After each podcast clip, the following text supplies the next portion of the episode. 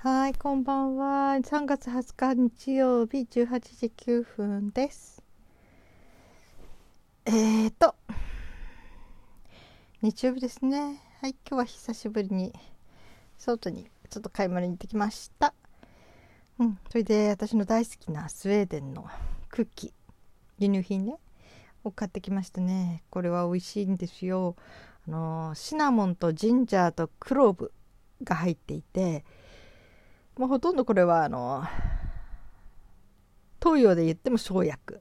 漢方に使われるほとんど使われるものだしハーブとしてもね要するに西洋圏でもあのおそらくその風邪の予防に使われるものですね。どれもね。うん、でそれがあとお砂糖と小麦粉、うん、であの作られていて。本当に平べったい1ミリくらいの厚さのまん丸い何センチだ、うん、直径が5センチぐらいの、うん、円盤のようなクッキーなんですけどね。それがびっしり入ってるんだけどそれ買ってきました、えー、やっとやっと帰ってきましたね。大好きなんですね。うん。美味しいんですよ。本当に。それと美味しいだけじゃなくて風邪の予防になるのでもう薬飲んでるようなもんだからとってもありがたいですね。うん、美味しいって言って食べてそして風邪の予防にもなる。そしてまた風邪のきっかけだったら治療にもなりますからね、うん、夏は夏でねあの冷たいものやっぱり真夏って食べたいですよね。朝とか昼とかにちょっと。冷たいものっていうとトマトも冷やすし体をねきゅうりも冷やすけどなんかそんなもの食べるとすごく楽になるんですよ。体に熱が取れて。ただあまり食べ過ぎると私の場合は下痢しちゃうのであのあまりちょっと多く食べたなと思った時にはこのクッキーを食べるとお腹の湯たんぽになってくれるのでね。回路になってくれるので、うん、だからちょうどバランスが取れるって感じなんでしょうね。だから夏にも私にとっては大事なクッキーなんだと思いますね。うん、ね冷麦でもね夏に涼しくて冷たいものを思わず食べちゃった後にこれを飲んどくと食べとくと安心みたいなね。こう美味しくて体にもいいってお得ですよね。うん、そうね病人食ってね私あのいつかここでも話しましたよね。うん、なんで私病人食の勉強したんだっけな私がちょっといろいろと料理のことに興味持って勉強通信でちょっとずついろいろとって勉強してるうちに病人食ってあって多分あの時にもう夫があの健康診断でね肝臓がちょっと危険値というかあの再検査した方がいいというのが出てきていや肝臓ね病院に行かないでその食生活で治せないかなって思ってそれで病人食取ったんじゃないかと思うんですよね。うん、そしてこう病人食のいろいろな勉強してでその時に肝臓の場合はとにかく緑黄色野菜をと取るといいということで私毎回毎食緑黄色野菜作れましたね。そしてまあ、えー、1年ぐらいの間そんな感じを続けてそしたら次の時には数値が治ってましたね。お薬も何でも飲んでないのでおそらく食生活で治ったんだろうと思います、うん、だから薬膳というのは薬の膳膳はねお膳とかね各あの薬のやになる食品食べ物というののはいいですね。だって人間食べなきゃ生きていけないわけだから朝昼晩と。この食べるものがあのね食べるだけで体にも治療薬となるとなったらこれは2度美味しいですよね。2回すごくいいことですよね。そんなんでね。うん。あの勉強してよかったかななんて思ってますね。うん。まあ食べ物で治したといえば何かしらね。うん。多分ここでも私いろいろ喋ってるけど夜の夜中の頻尿ですね。もう寝るともう10年ぐらい前からかな。やっぱりトイレに3回ぐらい行くんですよ。まあ老人がそうらしいですね。あのトイレが近くなってもう何度も目覚めて。だから寝た気がしないですね。3回4回トイレに行ってると。でそれはある意味で冷えから来ることもあるのでね。なんか私冷えてたんだ。とまあ冷えるはいつも言われてたんです。もう小腸が冷えてるとかね。うん。本当に確かに触るとお腹の底だけ冷たくなってるんですね。でまあ筋肉を作ることで割とあたあの熱を体に起こすということも大事なことなんだけどあのやっぱり食べ物からねなんか方法ないかなと思ってそれで本を買ってたんですよね。そのすごく分厚い本だったんだけど全部なんか本当に食生活だけで、えー、食べ物あの病気っていうか体の悪い症状を治しましょうっていうことで東洋医学の知識がいろいろ入っていてね。で、うん、それに応じてその私の体質は気虚っていうんですね。気虚陽虚、うん、要するに冷えやすくて体に元気がない。で胃腸があまり丈夫じゃないというようなそういうような体質で、うん、これに向いてる食べ物っていろいろ出てくるんですけど 本当にびっくりするぐらい偏っちゃうんですね。もう魚はほとんど入りませんね。私の場合陽虚になるとあんまりこうタンパク質を取りすぎても胃が弱いので食べれないのであんまりね負担かかるからいろんなものが却下されていくんですね。だから魚系でしかも体を温めてしかもさほどね消化に悪くない量食べなきゃね。っていうものったら本当にエビくらいかな、まあ、鮭もいいんだけど鮭はちょっと私にはタンパク質が多すぎるんですね。うん。あとはもう結構魚系は体冷やすもの多いですね。うん。だから肉になるとね体温めるものはラム肉と鶏肉かな。あとは、まあ、あとはまあ普通。体を冷やすお肉ったらめったにないですね。馬肉だったかな。馬のお肉が冷やすんだったかな。なん体を冷やすお肉はあんまりないんですね。あとはまあ中間程度。冷やしてもそれなしあったとかもしないというね。ただ野菜に関しても困っちゃうぐらい冷やすものが多いですね、うん、よくおでんの具に入れる大根とかまあじゃがいも入れる人は入れるかもしれないね。じゃがいもとか。うん。そういうもの白菜おでんに入るかな、まあ、鍋とかね。なんかね根菜類は体温めるとか言うけどどうもこの大根とかじゃあの冷やすんですね。白菜も冷やすんですね。って書かれてあるものがあります文献でね。確かに冷えるんだけど私に関してはね。だからいくらおでんでぐずぐず温かくしても、まあ、喉を通った瞬間にっていうかな。体の中で作用する時には冷やす方に左右していくのでね。っていうふうにそうやって分けていろいろ見ていくとね本当にほうれん草も冷やすしね小松菜も冷やすしね、うん、冷やさないのは人参。普通のうん。あと温めるのはニラとかネギとか玉ねぎですね。うん。で冷やしも温めもしないっていうのもあるんだけどね。でそれもちょっといろいろ考えながら夕食には体を冷やす食材は一つも取らないっていうふうにしたんですね。うん、そしたら夜中にトイレに起きなくなりました冷えなくなりましたありがたいことですね朝まで寝れるっていうのはトイレに行かないで。本当にこれは食生活を変えたお金系です。そうじゃなければね、なんかね、薬とか、私はめったに薬飲めないから探さないけど、いっぱい出てますよ。サプリにしても老人の人が頻尿で夜中にトイレ行くためを治す薬とかサプリとか、本当に山ほど出てきますね。ああいうものに頼らなきゃならない人もいっぱいいると思います。私はもともとね、その薬のアレルギーがあるから薬系は一切飲めないのでね。うん、それからあんまりお金もそういうふうじゃじゃないからそんなサプリにお金をすごくかけてもいられないのでね。だから日々食べる食事を、えー、ちょっと工夫することで体に良ければ一番ありがたいということで。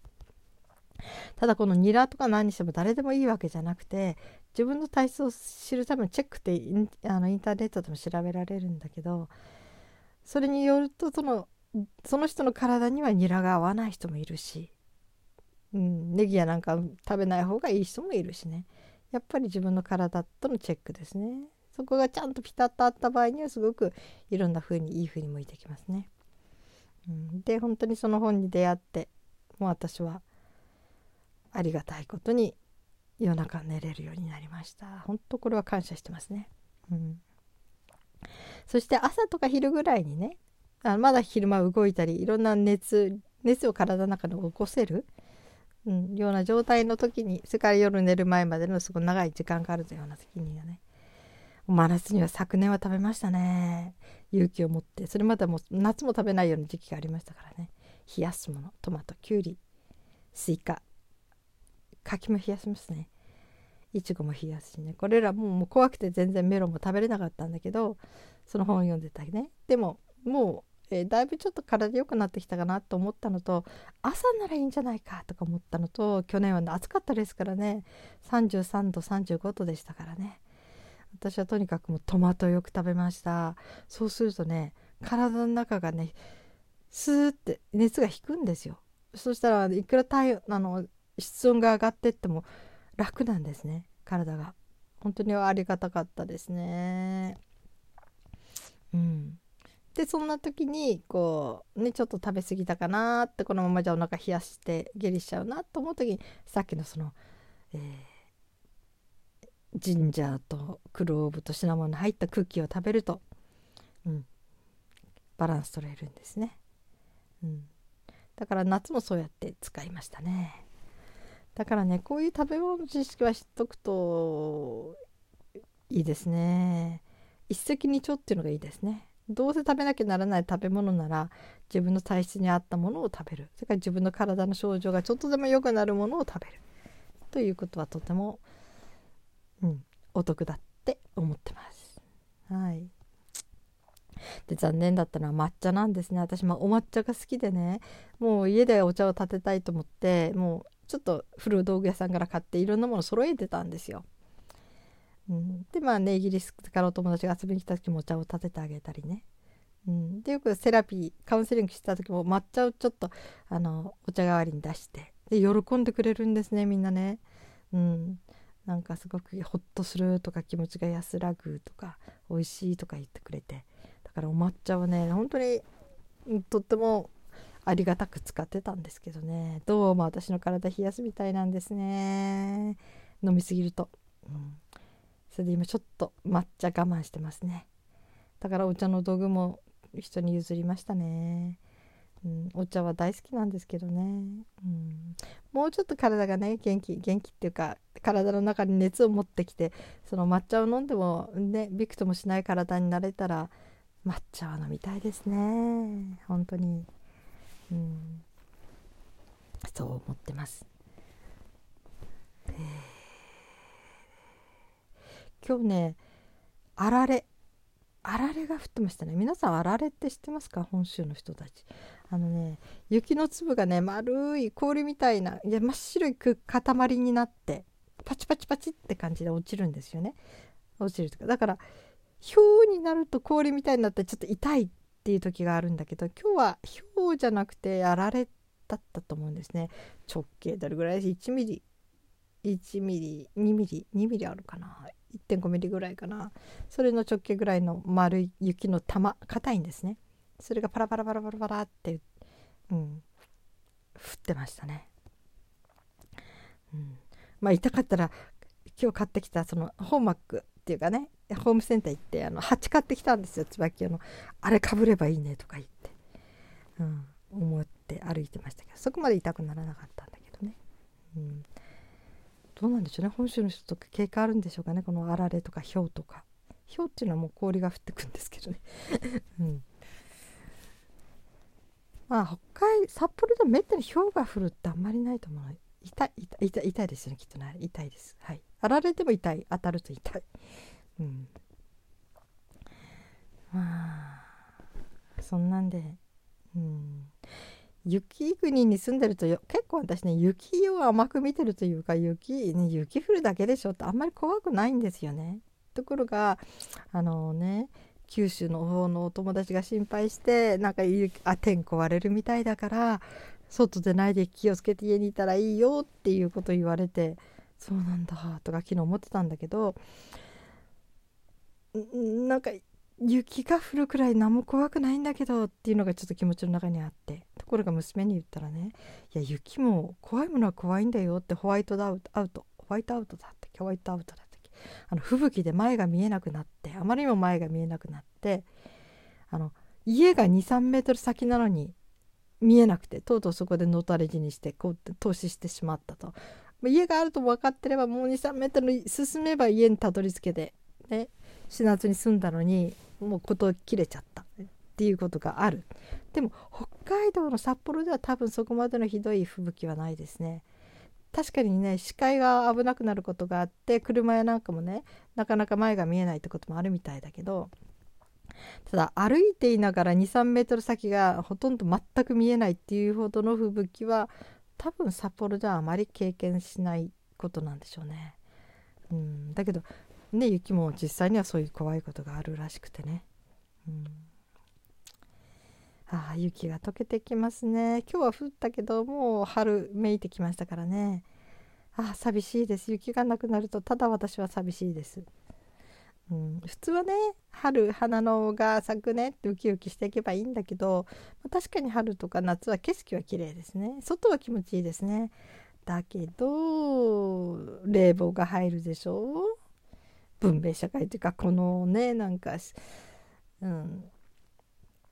ではそうすると私はもうその室内にはもう5分もいられなくなっちゃうからどこも行けなくなるんですね。引き込まなずらいないんですね。まあ外歩く分にはいいけどね。屋根があって建物があるともう冷たい空気が冷房で入れないのでお店も行けないし交通機関にも乗れないしうん都会も行けないです。これで自分の車を運転すればいいんでしょうけどね。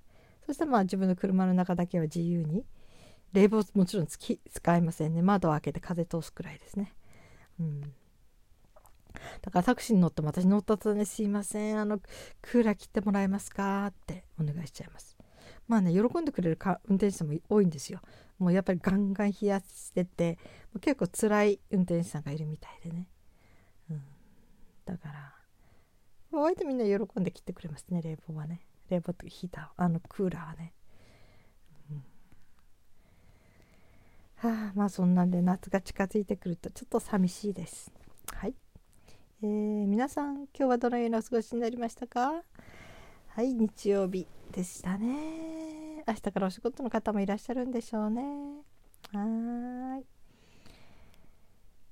1週間は今日から始まるんでしょうか？昨日うんと明日から始まるんでしょうかね。まあカレンダーも2種類ありますもんね。日曜始まりと月曜始まりとね、うん。